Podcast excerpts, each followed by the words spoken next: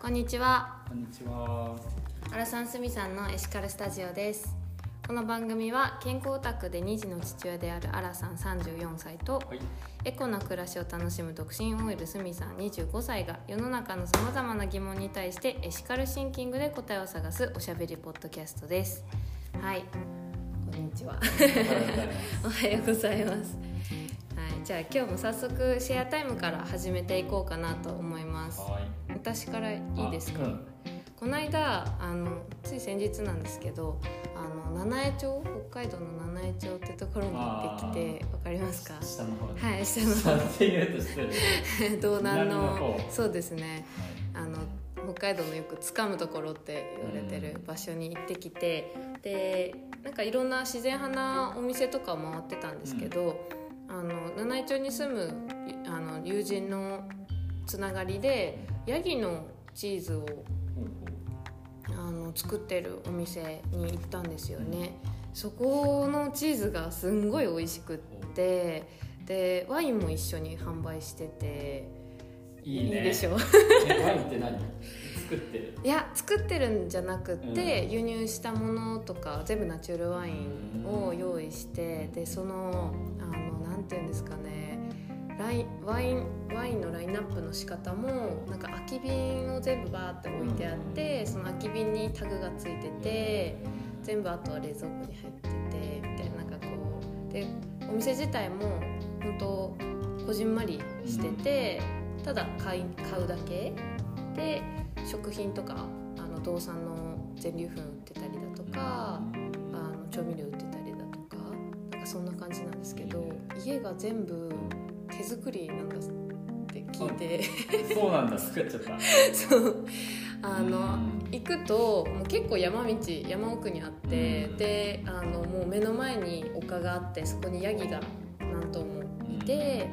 そこの下その丘の下に家があってでお店と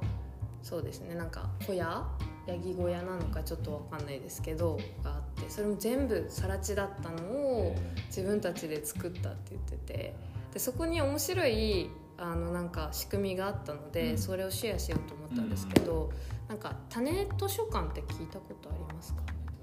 うん、なんか種を、うん、とレンタルっていうか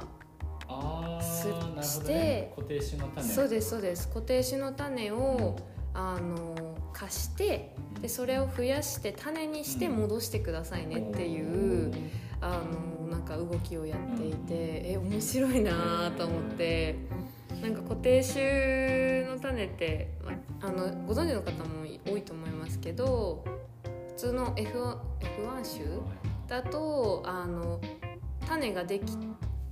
果作物が取れてその種を植えても出ないんですよねあれでも固定種だとその昔から受け継がれてきてる種なので、そういうこうそれを植えるとまた新しい野菜ができるっていうやつででその人はそのやっぱり地域に根ざした食物と野菜をどんどんこう未来にもつなげていく必要があるからどんどんみんなの力で増やしていこうぜっていうのをやってて、えー、面白いと思って、なんかプラナシスタでもそんなんできたらいい なってちょっとちょっと難しいかもしれないですけどね都会だと都会そ育っうてる人はいるから。そうですね農家さんのつながりはあるので。うんうんやろうと思えばできちゃううんぜひあの七重と多分ヤギチーズで調べたら出てくるはずなのでそう行ってみてくださいいけないからめっちゃ遠いけ どちょっと途方に暮れる距離感ですけどね七井町ってはいそんな感じでしたはいアラさんなんかシェアタイムえーっとねありますか、僕はね今あの新しいプラのシスターをはいグランドオープンに向けて作っていってるんですけど、うんあのー家具をいちいち買わないでおこうともういやっいぱでりすね棚一つにしてもはいちょっきりした棚を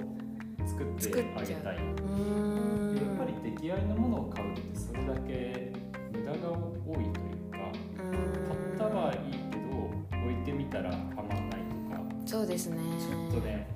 帯に短したすき流しみたいな、はいはいあるわのかでりますうん、そうじゃないようにちゃんとしたものを作ろうということでうんうんほぼほぼ作っておりますうーんすごい今もう目の前にめちゃめちゃ木が置いてありますけど切はいり出した木材があって ここにヤスリかけさせたあそうなんですか500円渡して でそれをやっててえーはい思うのがやっぱり自分で作るって改めていいなと思って、うんうんうんその理由がまあ本当サイズ感をちょっきり作れるっていうのもそうだし、うんあの構造が分かってるんでうん例えば高さ7 0ンチの台を作ったら、はちょっと使う用途が変わったから短くしたいとなれば足ちょん切れば短くできるとかうんうん自分で分かってうて、んまあそういう使い方ももちろんできうるし、んあとは、まあ、地球さんから木材を頂いただいてきてるんですけどはいそのじゃあある木材でどういうふうにあずましい玉を作るかとか。うそういうふうーんに考えると無駄がすごい出ないそうですねあとはねあの表面を加工するのもはいいろんな余計な塗料を使われてたり市販の家具だとあるんあだけあどもうそうですよねすでにもうすぐ使えるようにされてるからクリア塗装なりうんうんウレタン塗装なり、ラッカー塗装なうんうんりまああんまりね空気をきれいにする方向ではないものがうんうんうん使われてるケースが多いんだけどやっぱり手作りするっていうことはじゃあ何を塗るかとかも選べるんだよねうんで今回週末にはですねオスモっていううん何ですかオスモ自然塗料うーまんあ、知ってる人は結構知ってる、えーオスモっていうのはオスモだよねなんだけど、うん、オスモの塗料を塗るんだよねえー、いいですねそそれだともう空気が汚れづらいう汚れないってういうか、うん、ーん化学系は使入っっててなないいからうーそうなんだよんじゃあ子供にも安心ですね、うん安心舐めても大丈夫なやつうーんあいいですねっていうふうにやっぱりやるだけやっていくとですねスキルも上がるし知識も上がるし、あ今度はこれも作れるなとか達成感すごそうですよねなんかいや自ー分そうのだよこの木材が組み立ったとすると テーブル8つできるからねこいれやすごいもう結構見たことない感じの木材の用意の仕方今までのどんどんクオリティが上がってってます上がってる上ねがってるっていう感じか なまあ、うんうんううんんもう一個付け足すなら本当ね今って釘がなくても組み立てられるクリップとかも出ていてへだからキッズスペースに子供が入れる木の家ーうんうんはスペースが許せば作っちゃおうかなとか、木の家うん、すそんごな計画もありまいす、はい、へえいやなんか自分で作ると物自体も大切にするしいいですよねいや本当本当なんか捨てなんだろうないらなくなった時に捨てようっていう選択肢がすごい小さくなるっていうあかー弱弱くなるというそうかだね解体してまた別のとこで使おうとかあそうそうなんか誰かに使ってもらおうとかそういう心理が働くからうんまたいいですよねゴミにもならないっていう。うんえー、楽しみです完成が交互期待というかえ今は何をちなみに作ってるんですか今今はカフェスペースのテーブルでしょは1階の売り場の棚でしょい1階の売り場の棚棚がもうあと2個増うーんあそうなんえでるす棚ねの上の棚うんうんうんうんうんちょっとこう陳列しやすくする棚もこれから作るのとそれは端材で作うるんうんあとはキッズスペースの床うでしょーん2階のキッズスペースうに、んあと壁あ壁におーあへのホワイトボーードペイントを塗りますあうん、だから落書きできる壁が出来上がるのと子供喜びますねあと1階にはですね情報コーナーの横に、うんうんえー、と磁石が貼れて黒板うんにもなあるそんなペイントをしあます、うんいいですねそれも VOC う TVOC です、ーんそんな磁石が貼れるペイントがあるんですね素敵ですねめっちゃうーんもったういん ないやっぱ銅みたいなのが入ってるからそあうーそんなのを今作っていって、えー、2階のカフェスペースはもうお客さんが自由に使えるようなそうね感じで出来ワン上オーがダってー制るにへえなるあー良いですねでこう持って子供と来るうと、んそうだね幸せですねはいありがとうございま以上ですすやタイムしたら今回の今日のテーマに移っていこうと思うんですけど、今日はあの、うんと、プラナシスタで募集してるものっていうのを、アラさんに紹介してもらいたくって、で皆さん今聞いてくださってる方ももしピンとくるものがあれば、うんぜひ来店してにものを持ってきていただけると嬉しいなっていう魂胆です。はい、 でちなみになんか昨日 Facebook で投稿してましたよねアラなんかそうあのねティーバッグ紅茶とかねさん。うんうんあとはコーヒーもあの袋を開けてお湯を注ぐとコーヒーが出来上がるドリップバッグうんのコーヒー等々の回収も行ううんうんうーんドリップバッグってやっぱ結構残る残ってるもんなんですかねどうなんだろういやうちの実家とかめっちゃあっ余てってるへーあてかあの旅行に行くじゃんであはいホテルに置いてあるあのをーなんか持って帰ってくる習性があってへ緑え茶とかあの粉のうんうん溶かすだうけのんインスタントコーヒーとか、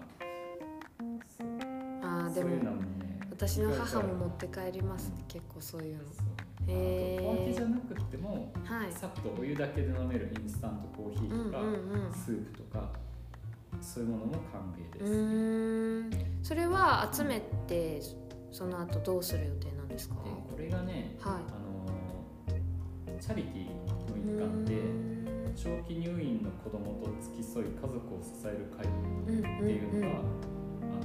あのー自然派子育てお世話になっている方あが主催されていてへ要は入院した人とか、はいはい入院おお子さんが入院して付き添ったことがある方って分かると思うんですけどえと病院病床片時も離れられなくてでもそういった親御さんには食事がないんで、ね、病院側が用意してくれるわけいではやないそうですよねだからちょっと目を何隙を縫ってはいは食堂に食べに行くとかいうーん病院にあるこう売店でパンとかのそうそうパンとか牛乳買うとかうわそうやっぱりそういう風になりがちで本当ねー心痛みますね心本当にうーんがそういう方々にこうひとときでもこう安らいをもらえるようなコーヒーとか紅う茶ーがあるんと本当助けになるということでへでえちょうどうちにプレゼントでいただはいいた結構美味しいドリップバッグが100個ぐらいもらってきたのでうそれーんをまず差し上げて、うん、っていうことをね今やってるんですよ。あそうなんですね素敵うん、うちもね長男が肺炎ではい3日4日入院したことがあってそのたった3日4日でも結構ねしんどかった、うーんだからそれが長期入院となるのはなおさら大変なのでそうですよねなんか精神的に崩れていきそうですよね食べ物がままならないっていうのってへえまあプラナシスタということでゴミを減らすっていうお店ではあるんですけど、はいまあそこは別として、うんうんこう社会貢献といううんうんのを一環としてご協力いただければうとんうーんゴミをゴミをなくすっていうが観念観点でも結構リンクしてますよね,、あまあね家で自分余っ家てでねるものとかの処分にっていう、ああああいったものってね多少賞味期限切れててもうんうん普通に飲めたりしますしねそれをより良い形で使ってもらおうという意味では、循環だよねえドリップバッグとか以外にも例えばうんと長期保存できるお菓子だったりとかそういったものそうだも、ね、いや一旦持ってきていただければうーんまあちょっとね添加物バリバリとかなるとあ確かにそうですねそうもらった人がどうかっていうのはあるんだけど、うんうんなんか果汁100%のジュースとか、うんうんそういったものはあのもらって嬉しいと思うし、まあ、今後もその主催の方とはやり取りしていくのうで、んうんこういうものもあったらいいなとこういうものはちょっとうんいただいてもあれかなとかそういうのがあればちょっと情報はお呼びかけさせてもらおうと思ってあいいですねなんかプラナシスタがそうやってものの適材適所的な、あの動そうきだをねできる場所になるとうんすごい素敵ですね、あとは空き瓶も集めてますね私たち 空き瓶、はい量り売り用のそうです量り売りの空き瓶が結構家に余ってるって方多いんじゃないかなと思ってて蓋がついてて何か物を入れられ入入れられればもうそれで OK なんですよね例えばトマトソース違うあ口がパスタ、広いやつねうん、パスタソースの缶だったりとか、あとはジャムの瓶よくあるのはジャム瓶だったりあとなんだろう私うちょっとした小瓶ん、うなんんて、いうのいちごお酒が入ってますみたいなああそうですそういうねのもすごいちょうどいいです確かにね日本酒のなんかキャップ付きの瓶とかも普通に使えますもんねあーああいうのいいですよねで洗って乾燥させて持ってきていただければあのうちで量り売りしたいけどあの容器忘れてきちゃったとか今手も手持ちがないですっていう方にあの無料で配布する予定なので一応お店で販売しているものもあるんですけどそういった不要品の循環があった方が絶対いいなと思うのでそういうのを持ってきていただければなと思っていますあとこう家にあるもの持ってきてねっていうのが、うん、とギフエコボックスですよねそううん、そのさっきのえっとティーバッグとかはまた別であのギフトをなんて言うんですか、 はいギフトエコノミーっていうあのーうんゼロ円コミュニティとか、そうですね言われ方します、はいはいお金がないで物と物物とことがこう、交換うすんることで成り立つ経済っていう、うんギフトエコノミーっていうんですけど、それをやるための棚を用意してあります、例えばどんなもの持ってきたらい例えいばねあのんーですかね資源回収場所ではないので、うんうんうんまだ使えるんだけど、んあのサイズが合オわないーバーして着れなくなっちゃった子供の服とかうんうん綺麗にしてまだまだ使える靴とかうんうんそういうのもだしあとは家にあって使わない新品のシーツとかうんうんなんかもらうけど開けぬままタオルとかさタオルありますよねんそういうものもそうだしあとはあの大入りで売られがちなうんうんだけどうちで使うのはちょっとでいいってうんいうう。んうん例えば電池も8本セットだけどうちでは3本しか使わないうんでなんうかんうんほっとくとあれも消費しうちゃうからもんったいないなっていうような電池とかあいいですね。そういったものをえ持ってきてくださると嬉しいですー、あいいですね。それはうーんなんか私のイメージだと愛着のあるものなんだけどうちでは使わなういんうんものを持ってくるイメージ。あそうそうそうそんな感じですか本当捨てるとかあうんうんうんのセカンドストリートでまあなんかもうよくわかんなそいうで誰すねかに渡るんじぐゃならいくの。うんてうんうんもう。この人にっていうか知ってる人にこう使ってもらいたいっていううーんそういうことです。それはなんか匿名でやる感じなんですかいやあのまあ、どこまでやれるかはこれからなんだけど、できればどなたからのギフトですっていうのは分かるようにでしてきるといいですよねすそごいねれで LINE アットとかではい誰々さんからこういったものが今日来たようんうんうんそれであ欲しいっていう人は店に足を運んでもらって、まあ、その方も何かしら持ってきてもらってう交ん換あいいですね形を取れればとへえ素敵あとは街ライブラリーですかね募集そうしだてねる、本まあなんか誰でもって感じでもないですないんでしたっけ街ライブラリーはあの市民参加型の図うんう書館んでその蔵書してある本蔵書はあの誰かの寄付でなりまうんうす、んうんそういう図書館が今できてますあれいいですよねなんか裏表紙に感想書いたりとかして、そうそうなんかき贈呈した人とつながれるっていう要素がやっぱ素敵ですよね。そうだねんそうなんかあそこもあのぜひ持ってきていただきたいんだけど、あのまあ場所には限りがあるのでそうですよね。なんて言えばいいのかなこれも非常に難しいんだけど読み古した雑誌とかが来る場所ではああ、うんないなのでなんかプラナシスタに来る人っ ぽいあの一度来てもらえるとまずはアラさんからの寄付がうんうんうん置ういてん。あるので、あなるほどこういう雰囲気ねっていうのをまず知っていただいてなんかその周辺の方から集まってくるとなんか私のイメージではその自然俳句児とかあとはあの料理本なんかそうね添加物使わないような料理本なんか早くすぐできるとかじゃなくってあの丁寧な料理をするレシピ本だとか、あとはなんだろう腸活とか あ温ー健活康とかなんかそういう健康系だったりうん、健康暮らしうん、あとは絵本とかうんういんい子供用のいい絵本ち次の世代に受け継ぎたいああそうですねうんうんなんか自分があんまりこうピンとこなくて買ったけどピンとこなかったっていう本のなんかゴールじゃなくて買ってすごく好きだったからシェアしたいよのゴールうんになるといいですよまさにね。まさにうん、で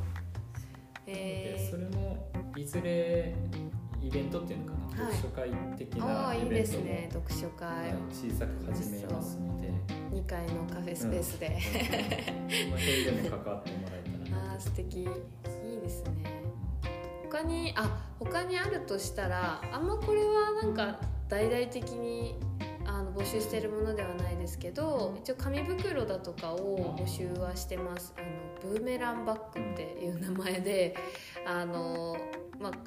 あ新しく袋とかをお渡しするのが私たち的にもあんまりコンセプトに合ってないねっていうことであのかといって、ね、裸で全部持ってってもらうのにはちょっと大変だなっていうあの買い物してくださる方もいらっしゃるのでそういった時のためにあの家に眠ってる紙袋を持ってきてもらうっていうあのコーナーがあります。それはもう本当に誰が何を使ってもいいので別にお店で買い物してなくてもちょっと紙袋1個欲しいみたいな感じでも別に大丈夫です。それが後で、まあ、ブーメランなので帰ってくるっていうイメージであのそのうちもまた来店した時に戻してもらうとかなんか別の形でリターンしてもらったらすごいいいなと思います。強いて言うと、うんうん、鳩時計ある方くだ鳩さ時い計鳩時計を鳩時計あの1時へ間ー30分ごとぐらいに鳴くやうーんつ、はい、 2階に二階のですか二へえ時間の目安にね、うん、 1時間30分で鳴る鳩時計なんてあるんですか1時間30分で1回鳴ってあ1時間でその3時なら3回鳴くみたいなへそえんなんが、まあ、無印のやつをイメージしてるん ですけどそんなんがあるといいですね鳩時計めっちゃ欲しいよ私もえー、いいなそんなところですかねそしたらはいはいでまああとあと宣伝になるんですけどクラファンまだまだおあのやっております、挑戦中です8月いっぱいであと残り2週間を切りましたでなんかねやろうと思ってるけどまだやってないっていう方が水面下に結構おられるようでああそうあなんのですやねり方わかんないうんうんう50代んみたいな方も結構いいてどうしようって言ってきてるんだよねああそうなんですね分かんないことあればあの我々どちらかに聞いていただいてもいいので、うん、インスタの DM でもなんか気軽に連絡くださればなと思いますなんか日程過ぎちゃうともうやりたくてもできなくなってしまうので、はい、ぜひぜひあとこのラジオの参加権とかもあるのでぜひゲスト出演ゲスト出演してていただければすごいハッピー嬉しいです はいそんなところですね、えっと、プラナシスター8月は月、えっと、火曜日木曜日金曜日の営業になってます詳しい営業カレンダーはインスタグラムのうーんとストーリーハイライトのところに載ってますのでそちらをチェックしてみてください9月からはうんとグランドオープンが9月の3日になるのでそそれからはうんと週5日間の営業になる予定です日月休みですはい、またそれも詳しい詳細が決まったらインスタグラムで